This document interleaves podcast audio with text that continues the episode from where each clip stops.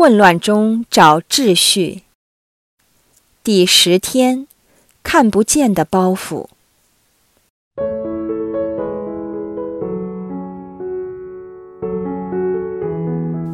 在过去三天的反省当中提及过，我们有囤积的倾向，当中包括物质的囤积、知识学问的囤积、自我膨胀的囤积等等。在我们抉择去放下地上的事，而去选择天上的事的过程中，我们要留意另外一些我们不容易察觉的囤积，就是我们一些情感上的包袱。因为这些包袱是我们没有意识的日积月累的结果，是我们眼看不见的，其影响亦不容易被察觉。所以，我们不为意这些情感囤积的问题。可是，这些情感上的囤积或包袱所能够造成的伤害，比起其他的囤积更为严重及深远。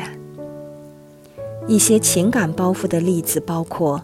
愤怒情绪、心灵创伤、童年阴影、被冤屈的经验、别人对自己的伤害或自己对他人的伤害、失败的经验、他人对自己或自己对他人的偏见、未能解决的问题或心结及其他负面的记忆等等。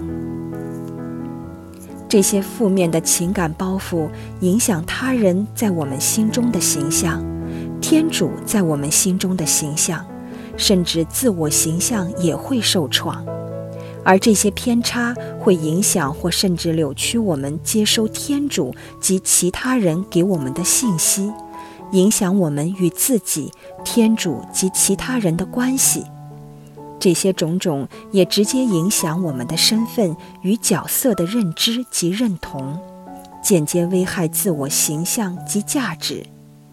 由于身份与角色影响我们的沟通模式及行为，这一切的连锁反应会长远地影响我们的性格甚至人格发展，令我们不能正常与他人及自己相处。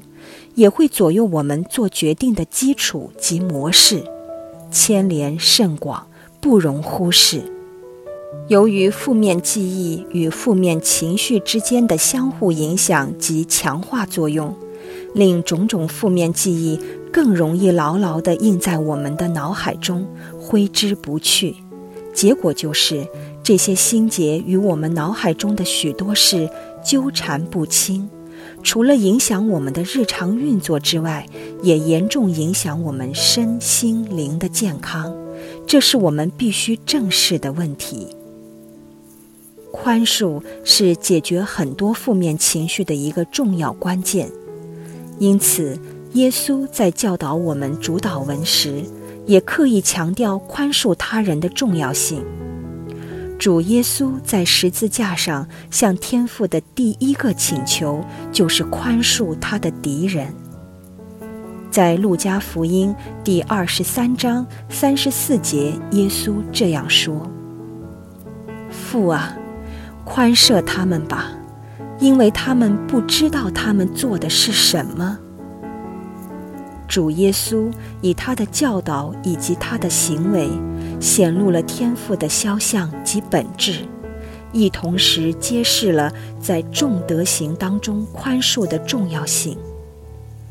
魔鬼会试图引诱我们继续背负这些情感包袱，驱使我们不愿放手，并在我们记忆那些伤痛及失败的记忆时，以自责。或不妥协的心态沉沦下去，不能自拔。但主耶稣却邀请我们以祈祷及修和圣事，与天父、他人及我们自己修好关系，以获得身心灵的自由，拥抱主耶稣恩赐的平安以及天父的祝福。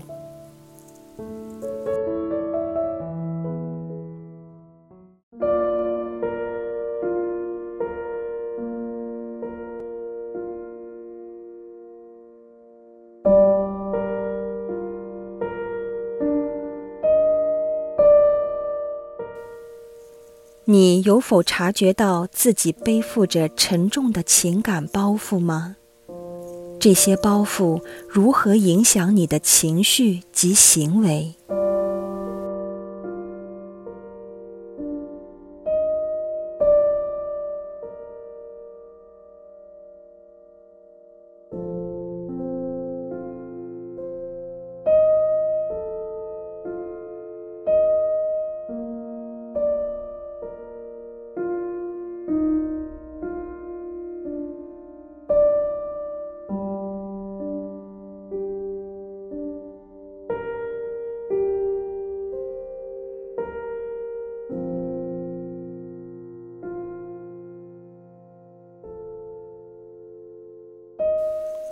你不愿意放下这包袱，与你不能原谅他人及自己有关吗？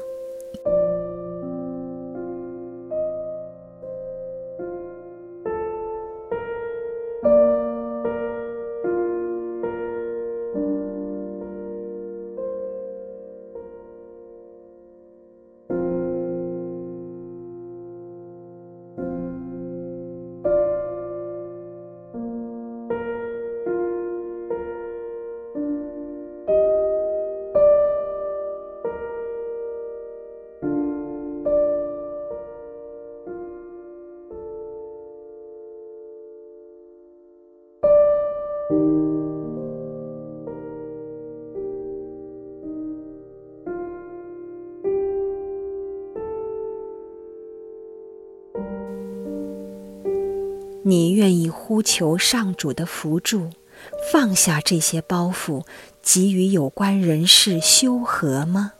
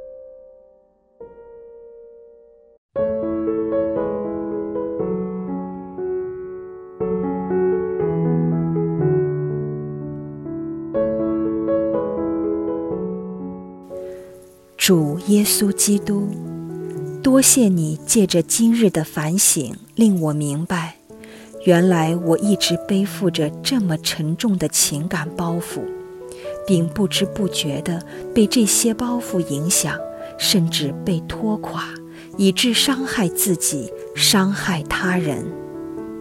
我知道，我最伤害的是你。你在我们还是罪人的时候就宽恕了我们，为我们死在十字架上。求你不要让我忘记及辜负你的恩德，跟随你的教导去宽恕曾经伤害我的人，并与他们修和，重建关系。请赐我力量，将这意愿付诸实行。以上祈祷是靠主耶稣你的圣名而求，阿门。愿光荣归于父、及子、及圣神，起初如何，今日亦然，直到永远，阿门。